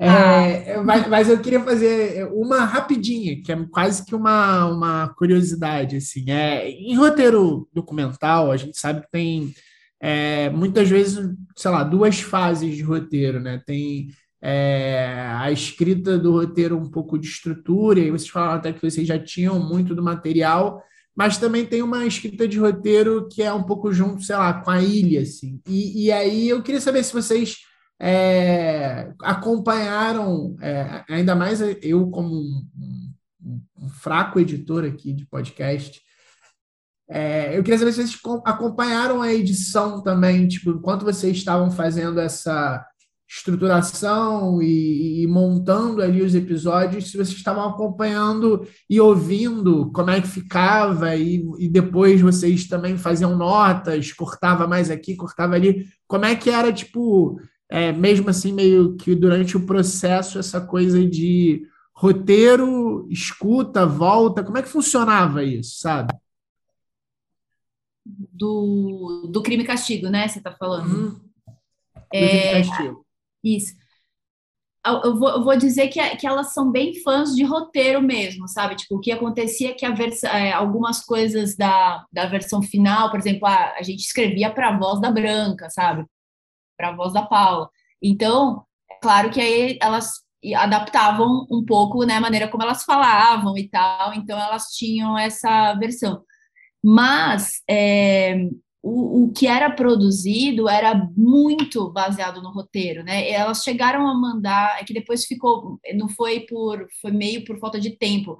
Elas chegavam a mandar sim versões, acho que as primeiras versões que tinham, né, de corte para a gente olhar, ver, mandar notas. Mas o fluxo estava bastante intenso. Depois que os roteiros foram aprovados, era praticamente é, uma versão uma, é, é, uma, uma versão de corte, né? Vinha do 1, um, vinha do 2, e eu eu não, não posso eu posso falar só por mim, eu estava já em outro trabalho, estava muito insano, eu não conseguia acompanhar e dar notas muito muito grandes sobre. Mas é que estava tudo muito no roteiro mesmo, assim, não tinha muita é, é, aí tem a questão, por exemplo, mais fina, né, de edição, de falar, putz, mas eu acho que aqui está um pouco né, é um pouco demais, daria para cortar aqui, essas coisas. Então eu não tive a oportunidade de, de falar, mas elas estavam, elas, elas queriam e, e ouviram e, e ofereceram também para gente. E também eu acho que é porque eu também tinha muita confiança no trabalho delas, assim, é, é muito louco falar isso, mas é, eu acho que nenhum trabalho do audiovisual é, que eu tinha feito até então respeitou tanto o meu trabalho como roteirista é, e, e, e, respeitou o nosso, né, a nossa função, assim, o, o nossa nossa contribuição. Então, eu estava, eu, eu, realmente estava é, meio tranquila, assim, eu confiei totalmente e porque o processo tinha sido isso, assim. Mas o, o fala o que você achou. É, eu, eu, eu compartilho muito coisa que a Lud falou. Eu acho que de certa forma era um projeto que elas acompanharam muito de perto, até por ser muito elas dividindo com a gente e depois dividindo com o público do processo de, de pesquisa e raciocínio sobre os temas que elas levantaram. E eu acho que a edição acabou também sendo um momento também de apropriação do da própria do próprio também raciocínio delas, porque exemplificando, no roteiro a gente estruturou em, em sequências. No roteiro do Final Draft tinha todos os coaches é, que a gente trouxe da transcrição, com várias é, reordenações para alcançar a lógica que a gente queria, mas também tinha uns segmentos, que foi uma coisa que a gente combinou desde o, quase no início, do, quando a gente começou a entender a estrutura do episódio, que era momentos mesas redondas que eram momentos que a gente criava uma pausa na lógica do, do no, na história que estava sendo trazida através da entrevista e que era um momento de respiro e raciocínio em que elas se, dividiam tanto o, as impressões delas em relação à história até aquele momento e quanto e também eu acho que de certa forma também era um momento do próprio ouvinte também parar e refletir, porque às vezes eram muitas informações e muitos sentimentos. Então, nessa edição final, elas colocaram esse, esse momento de voz delas, trouxeram umas as alterações finais, e eu acho que na edição foi estava muito, acho que próximos. Então, a estrutura se manteve. Teve o caso, como a Lud falou, no quinto, que foi, eu acho que o que teve mais em, é, entrevistas feitas já durante o roteiro e que esse eles acompanhou mais de perto porque tinha uma mudança mais brusca de estrutura, porque entrou um, um, duas entrevistas novas, né? Que obviamente foram recortadas e, e encaixadas. E esse eles acompanham mais por perto, de perto. O resto foi muito próximo. Tanto o roteiro, acho que estava muito afinado com o que elas esperavam e com o que elas queriam, e a edição também quando elas trouxeram a voz delas, literalmente, também no sentido de o raciocínio delas em cima da, do como a gente estruturou as histórias, eu acho também ficou muito afinado todo mundo.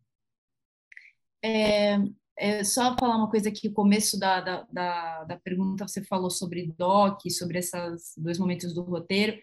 É, no, também, de novo, né? Eu estou falando só um pouco da experiência, não estou falando isso como uma regra, mas assim, acho que um detalhe que é importante falar é que o, o caso Evandro, série, adaptação, os roteiros são muito roteirizados, eles têm formato de ficção, eles têm diálogozinho dos personagens, tá? Então, assim, ele não é um roteiro aberto de doc que você põe lá, fulano vai falar isso. Não é. é, é o, o, roteiro do caso Evandro tinha, é, era bem grande e tinha detalhes, tanto as dramatizações, como fulano vai falar, a gente abria diálogo como se ele estivesse falando. Então, é, não, não era esse roteiro livre que depois vamos lá na porque eu também acho que isso é parte para as pessoas entenderem que o true crime narrativo não é um programa sobre crimes, que você entrevista o, o, o, o, o, o delegado. Não é. Tem um roteiro forte. Então, também não dá para é, não dá para deixar e vamos abrir câmera depois a gente vê. Não é assim, não é essa não é o mesmo a lógica de cinema documental, né? Então, acho também entender isso do ponto de vista de, de série narrativa de true crime para a TV, para comunicar, para ter um grande número de pessoas se interessar, e não só pessoas que já curtem documentário, sabe? É, eu acho que se imprime muito, assim, ano passado o Caso Evandro foi uma das coisas mais legais que eu assisti de tudo, assim, é, eu falei bastante sobre isso com o Bruno e aqui no podcast também, algumas vezes, e aí, Bruno, eu queria aproveitar de todos os as entrevistas que a gente teve sobre humor e que você ficou falando e perguntando várias vezes, porque aqui eu tô meio que no meu parque de diversões, cara. Eu tô se joga, se joga. Isso aí. Eu queria fazer mais uma, que é uma, uma pergunta que é aí para os dois, e até com mais até a gente está fazendo um, um, uma entrevista meio voltada para o podcast, mas ela parte do, do podcast para falar sobre audiovisual em geral. Uma coisa que eu até conversei com o Davi Kolber, eu até perguntei para o Davi Kolber aqui é, no, no podcast, e, e, inclusive porque eu tinha falado com ele sobre crime e castigo e sobre República das Milícias na mesma época, a gente falou sobre os dois podcasts, conversando um pouco sobre isso.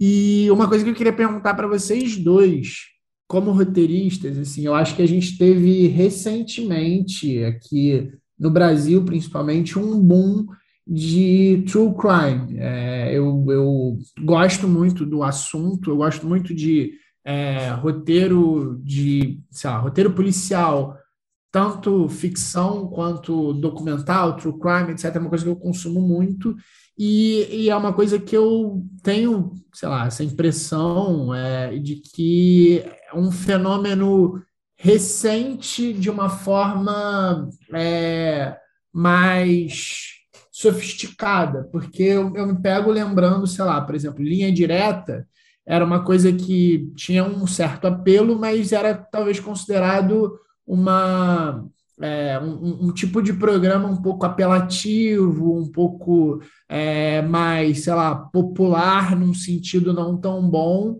e de, um, de uns tempos para cá a gente começou a visitar, é uma coisa que lá fora já, já tinha muito mais força e foi crescendo, e recentemente isso aqui virou um fenômeno.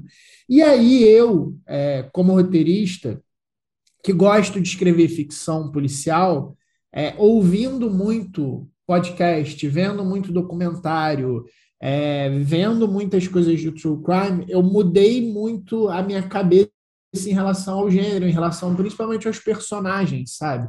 Eu acho que existe, existe, existe no gênero uma certa romantização que é, o gênero true crime talvez impeça hoje em dia da gente é, trazer. Eu acho que o público está acostumado com outra coisa e eu, como escritor, é, ouvindo outras histórias, vendo outras histórias que são reais, já não consigo mais encarar da mesma forma como eu gostava de escrever, talvez quando eu era um pouco mais jovem, um pouco mais ingênuo.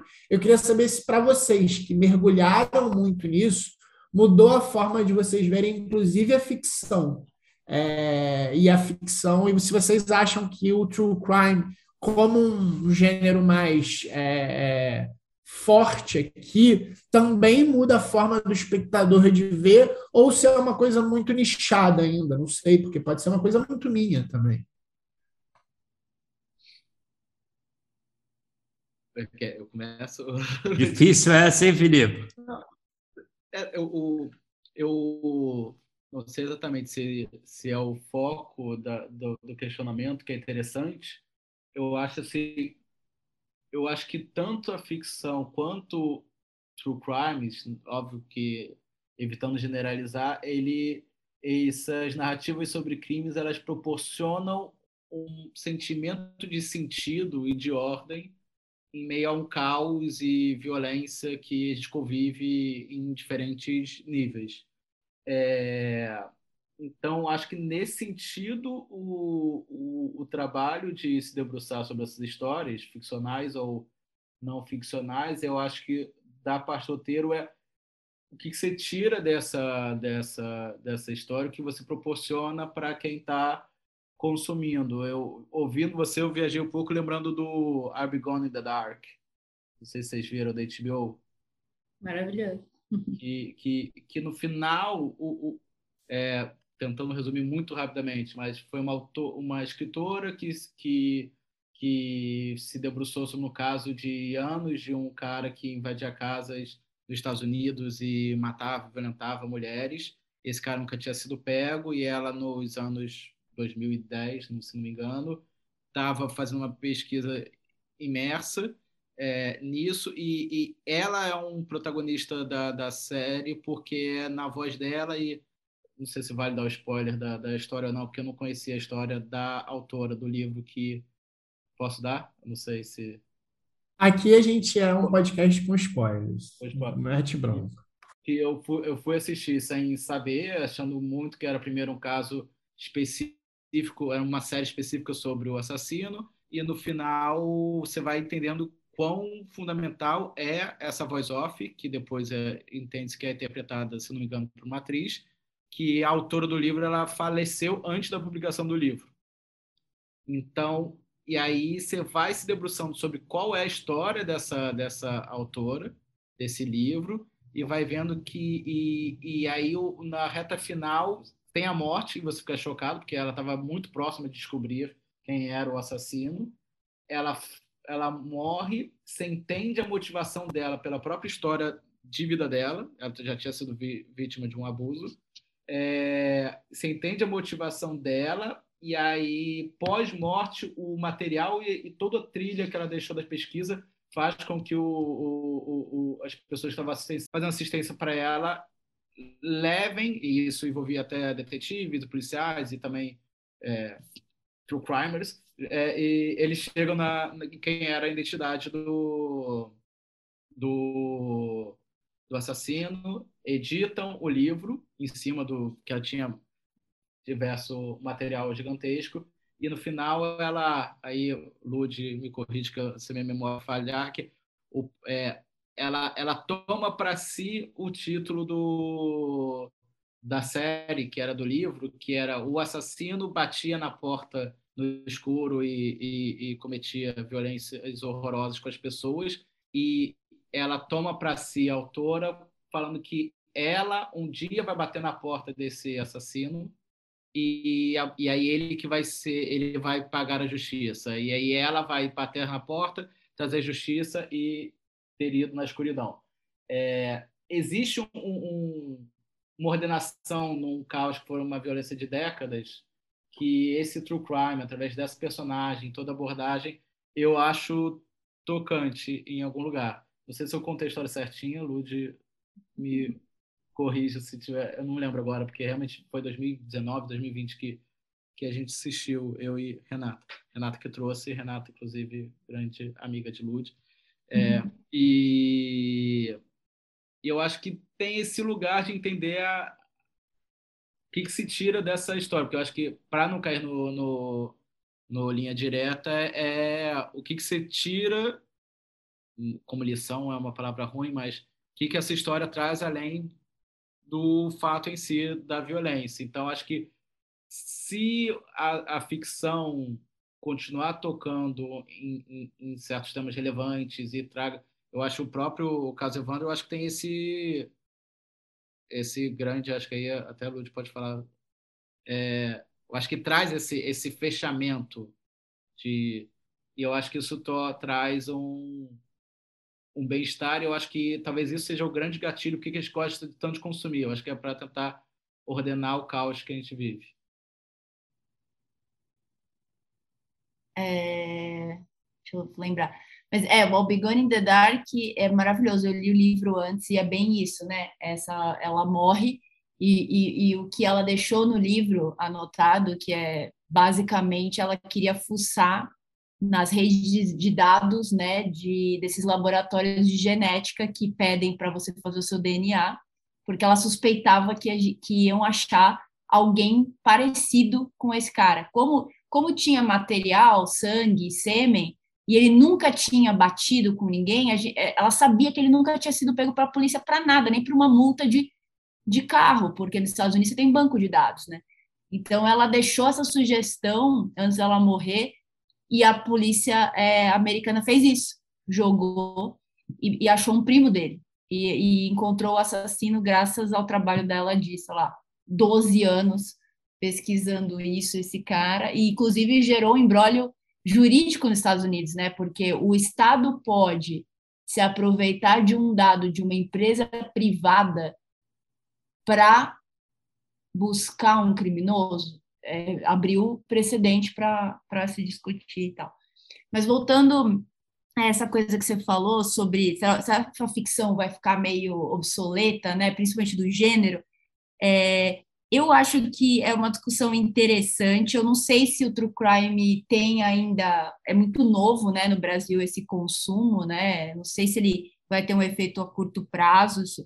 É, talvez mas eu acho que mais do que isso, viu, Felipe? Eu acho que, de forma geral, a cultura e formação do público pode impor uma mudança de, dessa, dessa visão romântica do gênero, né? Do detetive meio house, né? Meio, meio que sabe tudo, que é um gênio, que, que é meio problemático, mas vai lá e resolve e tal é, eu acho que talvez a, a, gente consumindo mais, que agora, porque é isso, né? Você tem os streamings, você está consumindo mais coisa, né? Eu vejo, por exemplo, da minha mãe, assim, que, tipo, sei lá, não assiste mais novela e fica obcecada vendo todos os milhares de Chicago's Fires de 25 temporadas.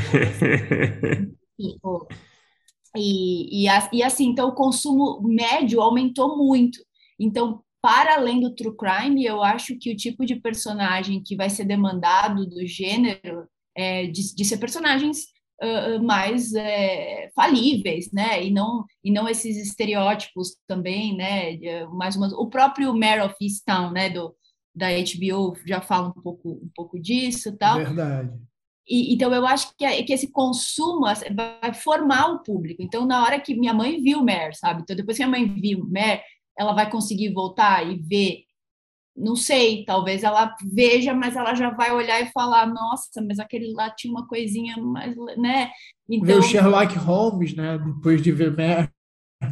É, exato, assim. E, e, tem, e às vezes tem essa coisa do, por exemplo, ela ama o procedural, então vai existir ainda tal, né, a coisinha mais e tudo bem, mas eu acho que como formação de público no geral, true crime talvez tenha participação nisso, sim, mas eu acho que é um pouco mais amplo, né? Eu acho que é resultado do que, que a gente está consumindo mais e está vendo, e tem muita influência é, é, também dos Estados Unidos, que, que lá já você tem uma você tem uma paleta um pouco mais diversificada, né? Já porque eles estão fazendo há mais tempo desse do gênero. É, mas uma coisa que eu queria falar, talvez essa discussão que que eu tive com algumas amigas que escreveram True Crime é que tipo qual é o True Crime do Brasil? Porque é, a gente consumiu muito true crime americano e os Estados Unidos tem uma polícia científica muito boa, tem registro de dados. Então, a, ideia de você desenvolver um true crime e achar novas pistas e achar o verdadeiro assassino, isso, isso é uma é um viés americano, né? É, porque, ele, porque eles têm os instrumentos para fazer isso, né? É, é, então, eu acho que o que a gente pode pensar, é, tanto para podcast quanto para audiovisual de modo geral, é, qual é o tipo de true crime que a gente é, é, vai fazer no Brasil? Porque esperar que a gente só vai comprar um projeto ou vai aprovar um projeto porque ele vai ter uma grande, a gente vai descobrir uma grande virada, igual do caso Evandro e tal, é, eu acho que não é, é, não é factível a longo prazo, sabe? Então, a, a minha, a minha proposta, é, ou, ou, pelo menos o que eu tenho pensado, é que, um pouco que o Lucas já comentou, é que eu acho que, pode, que o true crime não pode ser sobre o crime em si.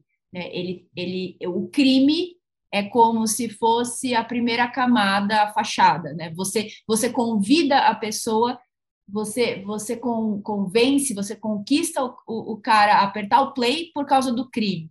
Mas o que você está falando é sobre outra coisa, né? O, o, o caso Evandro é isso, é, é, é o suco do Brasil, né? Do, do, do preconceito, né? Do preconceito co contra é, a religião que não é a, a, a, predominante contra uma mulher que decidiu se investir em política, contra uma série de coisas, né? O Altamira está indo por esse caminho também. Eu, eu, eu cheguei a colaborar um, também em um episódio do, do podcast. Então, acho que os, os, os, o que a gente talvez possa tentar, já que no Brasil a gente não vai ter, né, não tem um, um, um banco de DNA, sabe, essa coisa, é, é, você, o que a gente pode tentar é usar um, um crime para falar algo sobre nós.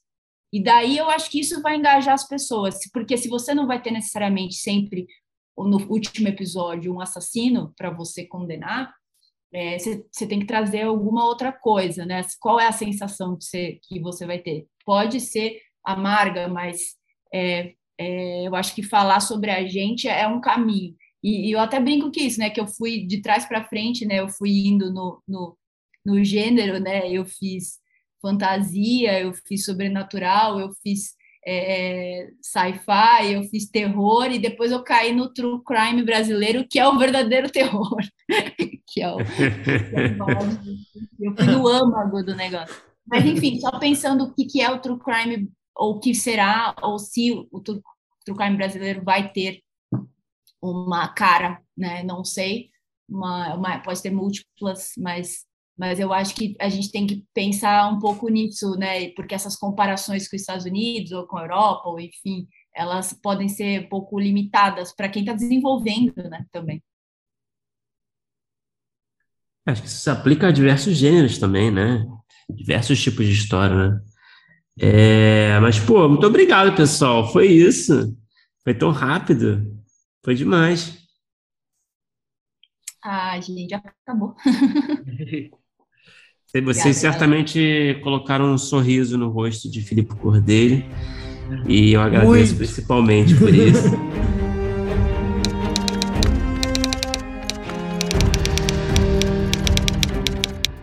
Opa, chegou até aqui? Muito obrigado por escutar. Conheça nossa campanha de apoio na Aurelo em escute.orelo.audio barra primeiro tratamento. Por lá você pode ganhar recompensas exclusivas e nos ajudar a continuar conversando com os nossos roteiristas favoritos. Tem dicas, comentários ou sugestões? Fala com a gente pelas nossas redes sociais e não se esqueça de assinar o feed do primeiro tratamento pela Aurelo. Até a próxima!